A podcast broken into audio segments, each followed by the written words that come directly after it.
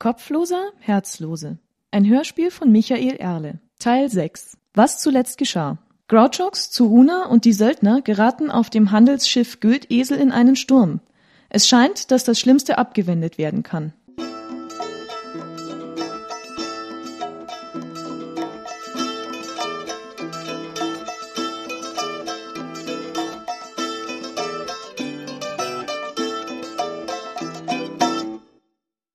Irgendwer brüllte etwas Unverständliches von der Achtertrutz. Das Krähennest war bei dieser See unbesetzt und der Ausflug hatte stattdessen auf dem Kastell Stellung bezogen.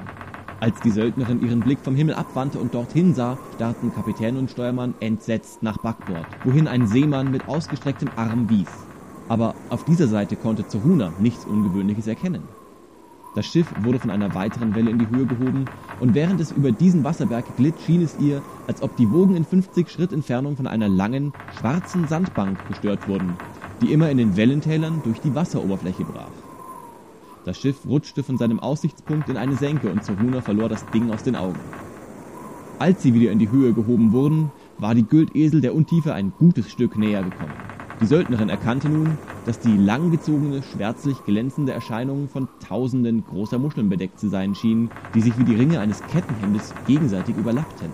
Zum einen Ende hin lag auf der Bank etwas, das aussah wie ein großer schwarzer Teller. Er verschwand in den Boden. Am anderen Ende erhob sich, groß wie die Flügel eines Scheunentors, eine gewaltige Flosse. Verräterisch langsam wie ein stürzender Baum schleuderte sie Wasser in die Luft, wohl 20 Schritt hoch. Dann glitt der riesige Fisch in die Tiefe und die Wogen schlossen sich wieder über ihn. Der Sturmwind pfiff über das Schiff und niemand sprach ein Wort. Dann brüllten Zeruna und der Kapitän fast gleichzeitig Befehle. Ruder hart Backbord, holt den Armbruster, holt die Besan ein, gebt mir einen Speer. Die Hälfte der Matrosen war auf Zack und machte sich ohne Zögern ans Werk. Andere standen unsicher herum und mussten erst noch einmal angebrüllt werden. Auch Alrik und Grouchox blieben tatenlos, dumm. Zeruna stapfte zu ihnen hinüber und packte den Schelm an der Schulter. Der Wind erlaubte Unterhaltung nur in voller Lautstärke. Kannst du was dagegen machen? Nein! Was, was ist das? Ein Schlundfisch. Fressen Boote und kleine Schiffe. Hast du was zum Leckdichten? Ein Zauber? Vielleicht! Ja oder nein? Ja! Dann unter Deck. Bring mir den Armbruster. Der junge Rekrut nickte und schlingerte davon, als sich das Schiff über eine weitere große Woge hob. Auf keiner Seite war eine Spur von dem Fisch zu sehen. Die Güldesel hatte inzwischen fast eine Viertelwende vollzogen. Kapitän und Steuermann stemmten sich gegen den Ruderholm, um sie im starken Wind auf Kurs zu halten. Vier Matrosen waren schwer damit beschäftigt, das eingeholte Segelzeug im Zaum zu halten. Der Himmel war grün, das Meer grau und so trüb, dass man keine zwei Schritte in die Tiefe blickte. Wieder hörte Zerhunger aufgeregtes Brüllen von Achtern. Diesmal hatte der Ausguck den Fisch an Steuerbord entdeckt. Wenn es das gleiche Tier war und nicht ein zweites, dann musste es unter der Güldesel hindurch geglitten sein. Kein schöner Gedanke, fand Zoruna. Das Biest treibt uns wie der Schäferhund die Herde. Sie zwang sich dazu, das Ungetüm einen Moment zu vergessen und ihre Armbrust aus dem Öltuch zu holen, in dem sie die Waffe verstaut hatte. Mit eisiger Routine griff sie nach der Bolzenschachtel, entnahm ihr die Spannkurbel und setzte sie in den Spannbaum ein, um das lose Ende der Sehne an seinen Platz zu hebeln. Als die stählerne Öse in ihre Kerbe sprang, ließ sie den Sicherheitshaken einrasten und steckte die Kurbel in das Gewinde. Matrosen eilten an ihr vorbei, das Schiff setzte zum Wenden an. Rasch und gründlich bediente Zeruna den Spannhebel und beobachtete, wie der Schlitten langsam den Lauf der Armbrust hinaufrutschte. Er rastete am Anschlag ein, als Alf endlich auftauchte. Verdammt groß! Er nahm die eigene Armbrust von der Schulter. Er trennte sich selten von der Waffe und schützte sie nur durch eine Ledertasche vor den Elementen. Zeruna griff nach einem Bolzen und legte ihn auf. Die Augen oder die Kiemen, aber noch nicht. Besser, sie warteten noch ab, ob der Fisch bösartig war, bevor sie ihn mit ihren Stahlbolzen reizten. Das Ungetüm tauchte zum dritten Mal auf, direkt vor dem Bug, als Alrik wieder zurückkehrte. Er hatte eine frische Beule auf der Stirn. Der Seegang und die Aufregung vermutete Zeruna.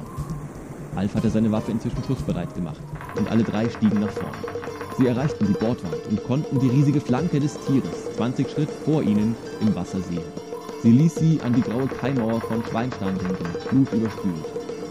Die Gischt stieb hoch, wann immer das Schiff durch eine Welle schnitt, behinderte ihre Sicht. Sie mussten sich das Wasser aus den Augen wischen und konnten nur noch zwischen zusammengekniffenen Lidern hindurch sehen, wie sich Schiff und Fisch immer näher kamen. Kein Auge und keine Kiemen waren zu erkennen. Das Monstrum glitt langsam von rechts nach links, Schritt um Schritt schob sich die silbrig geschuppte Riesigkeit vor dem Bug vorbei.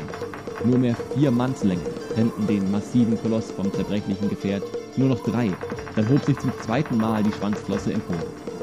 Sie erreichte den höchsten Punkt, als die Güldesel noch zwei Schritte entfernt war, schwebte einen Moment über dem Deck, dann schwang sie auf einmal mit großer Wucht auf den Bug zu. Ihre Spitze traf mit einem Kracher. Das Schiff erbebte nicht nur, es zuckte unter den Füßen aller wie ein geprügelter Hut. Holz splitterte und brach und Seemänner wie Söldner gingen samt und sonders zu Boden. Nur Zuruna blieb stehen. Doch wo Alrik hinstürzte, da löste sich die Reling soeben in Kleinholz auf und es gab nichts, woran er sich halten konnte. Nichts, bis auf den riesigen Schwanz und in der Verzweiflung seines Falls suchte der Rekrut sogar an der glänzenden Haut des Fisches Halt. Er stürzte kopfüber hinab ins grüne Meer, wo er verschwand. Ein Teppich kleiner Bläschen stieg aus den Wellen auf wie aus einem frisch gezapften Bier. Der Schwanz sank rasch in die Tiefe, als der Fisch mühelos unter dem Schiff hindurchstieg. Mann, über Bord! Sie blickte auf die wogende See, wo der junge Söldner untergegangen war. Es war nichts zu sehen, bis auf weitere Luftperlen, aber es war schwer zu sagen, ob die Güldesel nicht schon über die Stelle hinweggefahren war oder ob vielleicht die Wellen Alrik fortgetragen hatten. Alles war in Bewegung, umso mehr da das riesige Ungetüm von Fisch einen ansehnlichen Strudel hinterließ, wo es tauchte. Einer der Seeleute kam mit der Rettungsleine angerannt. Ein kleines Fass war daran festgeknotet, sodass das Ende nicht in den Fluten verschwände. Zoruna nahm das Seil und warf das Gefäß voraus dorthin, wo sie ihren versunkenen Untergebenen vermutete.